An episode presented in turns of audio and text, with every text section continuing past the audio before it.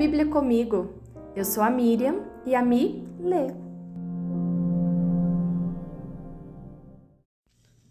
Livro de Marcos, capítulo 1 Este é o princípio das boas novas a respeito de Jesus Cristo, Filho de Deus. Iniciou-se como o profeta Isaías escreveu: Envio meu mensageiro adiante de ti, e ele preparará teu caminho. Ele é uma voz que clama no deserto: Preparem o caminho para a vinda do Senhor, abram a estrada para ele. Esse mensageiro era João Batista. Ele apareceu no deserto pregando o batismo como sinal de arrependimento para o perdão dos pecados. Gente de toda a Judéia, incluindo os moradores de Jerusalém, saía para ver e ouvir João. Quando confessavam seus pecados, ele os batizava no Rio Jordão. João vestia roupas tecidas com pelos de camelo, usava um cinto de couro e alimentava-se de gafanhotos e mel silvestre. João anunciava: depois de mim virá alguém mais poderoso que eu, alguém tão superior que não sou digno de me abaixar e desamarrar as correias de suas sandálias. Eu os batizo com água, mas ele os batizará com o Espírito Santo. Certo dia, Jesus veio de, Nazaré da Galileia e João o batizou no Rio Jordão. Enquanto saía da água, viu o céu se abrir e o Espírito Santo descer sobre ele como uma pomba. E uma voz do céu disse: você é meu filho amado, que me dá grande alegria. Em seguida, o Espírito conduziu Jesus ao deserto, onde ele foi tentado por Satanás durante quarenta dias. Estava entre animais selvagens e anjos o serviam. Depois que João foi preso, Jesus foi para a Galiléia, onde anunciou as boas novas de Deus. Enfim chegou o tempo prometido, proclamava. O reino de Deus está próximo, arrependam-se e creiam nas boas novas. Enquanto andava à beira do mar da Galileia, Jesus viu Simão e seu irmão André. Jogavam redes ao mar, pois viviam da pesca. Jesus lhes disse: Venham, sigam-me e eu farei de vocês pescadores de gente. No mesmo instante, deixaram suas redes e o seguiram. Pouco mais adiante, Jesus viu Tiago e João, filhos de Zebedeu, consertando redes num barco. Chamou-os de imediato e eles também o seguiram, deixando seu pai Zebedeu no barco com os empregados. Jesus e seus seguidores foram à cidade de Cafarnaum. Quando chegou o sábado, entrou na sinagoga e começou a ensinar. O povo ficou admirado com seu ensino, pois ele falava com verdadeira autoridade, diferentemente dos mestres da lei. De repente, um homem ali na sinagoga, possuído por um espírito impuro, gritou: Porque vem nos importunar Jesus de Nazaré? Veio para nos destruir? Sei quem é você, o Santo de Deus. Cale-se, repreendeu-o Jesus. Saia deste homem. Então o espírito impuro soltou um grito, sacudiu o homem violentamente e saiu dele. Todos os presentes ficaram admirados e começaram a discutir o que tinha acontecido. Que ensinamento novo é esse? perguntavam. Como tem autoridade? Até os espíritos impuros obedecem às ordens dele. As notícias a respeito de Jesus se espalharam rapidamente por toda a, regi a região da Galileia. Depois que Jesus saiu da sinagoga com Tiago e João, foram à casa de Simão e André. A sogra de Simão estava de cama com febre. Imediatamente falaram a seu respeito para Jesus. Ele foi até ela, tomou-a pela mão e ajudou-a a, levantar-se. A febre a deixou e ela passou a servi-los. Ao entardecer, depois que o sol se pôs, trouxeram a Jesus muitos enfermos e possuídos por demônios. Toda a cidade se reuniu à porta da casa para observar.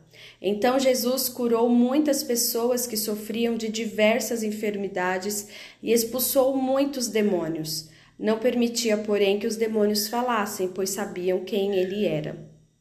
No dia seguinte, antes do amanhecer, Jesus se levantou e foi a um lugar isolado para orar. Mais tarde, Simão e os outros saíram para procurá-lo. Quando o encontraram, disseram: Todos estão à sua procura. Jesus respondeu: Devemos prosseguir para outras cidades e lá também anunciar minha mensagem. Foi para isso que vim. Então ele viajou por toda a região da Galileia, pregando nas sinagogas e expulsando demônios. Um leproso veio e ajoelhou-se diante de Jesus, implorando para ser curado. Se o Senhor quiser, pode me curar e me deixar limpo. Cheio de compaixão, Jesus estendeu a mão e tocou nele. Eu quero, respondeu. Seja curado e fique limpo. No mesmo instante, a lepra desapareceu e o homem foi curado. Então Jesus se despediu dele com uma forte advertência: Não conte isso a ninguém. Vá e apresente-se ao sacerdote para que ele o examine.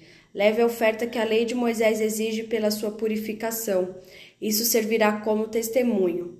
O homem, porém, saiu e começou a contar a todos o que havia acontecido. Por isso, em pouco tempo, grandes multidões cercaram Jesus, e ele já não conseguia entrar publicamente em cidade alguma. E embora se mantivesse em lugares isolados, gente de toda parte vinha até ele. Marcos 2 Dias depois, quando Jesus retornou a Cafarnaum, a notícia de que ele tinha voltado se espalhou rapidamente. Em pouco tempo, a casa onde estava hospedado ficou tão cheia que não havia lugar nem do lado de fora da porta. Enquanto ele anunciava a palavra de Deus, quatro homens vieram carregando um paralítico numa maca. Por causa da multidão, não tinham como levá-lo até Jesus. Então abriram um buraco no teto acima de onde Jesus estava. Em seguida, baixaram um homem na maca, bem na frente dele. Ao ver a fé que eles tinham, Jesus disse ao paralítico: Filho, seus pecados estão perdoados. Alguns dos mestres da lei que estavam ali sentados pensaram: O que ele está dizendo? Isso é blasfêmia, somente Deus pode perdoar pecados. Jesus logo percebeu o que eles estavam pensando e perguntou: Por que vocês questionam essas coisas em seu coração? Que é mais fácil dizer ao paralítico: Seus pecados estão perdoados? Ou levante-se, pegue sua maca e ande. Mas eu lhes mostrarei que o filho do homem tem autoridade na terra para perdoar pecados. Então disse ao paralítico: Levante-se, pegue sua maca e vá para casa.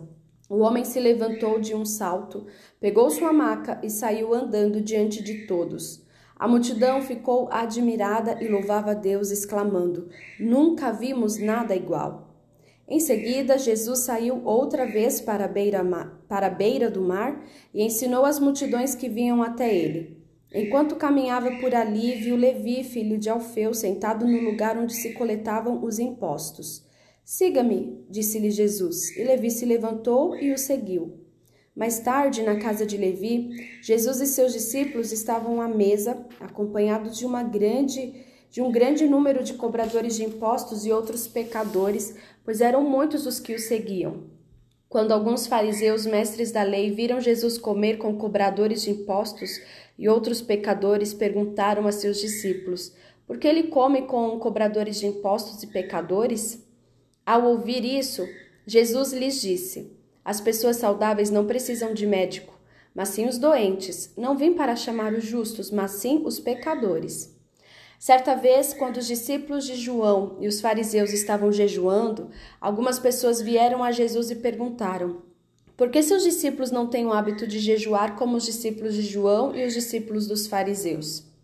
Jesus respondeu: Por acaso os convidados de um casamento jejuam enquanto festejam com o noivo? Não podem jejuar enquanto o noivo está com eles. Um dia, porém, o noivo lhes será tirado e então jejuarão. Além disso, ninguém remendaria uma roupa velha usando pano novo. O pano novo encolheria a roupa velha e a rasgaria, deixando um buraco ainda maior. E ninguém colocaria vinho novo em velhos recipientes de couro. O vinho novo os arrebentaria e tanto o vinho como os recipientes se estragariam. Vinho novo precisa de recipientes novos. Num sábado, enquanto Jesus caminhava pelos campos de cereal, seus discípulos começaram a colher espigas. Os fariseus lhe perguntaram: Por que seus discípulos desobedecem à lei colhendo cereal no sábado? Jesus respondeu: Vocês não leram nas Escrituras o que fez Davi quando ele e seus companheiros tiveram fome? Ele entrou na casa de Deus nos dias em que Abiatar era sumo sacerdote. Comeu os pães sagrados que só os sacerdotes tinham permissão de comer e os deu também a seus companheiros. Então Jesus disse: O sábado foi feito por causa do homem e não o homem por causa do sábado. Portanto, o Filho do Homem é Senhor até mesmo do sábado.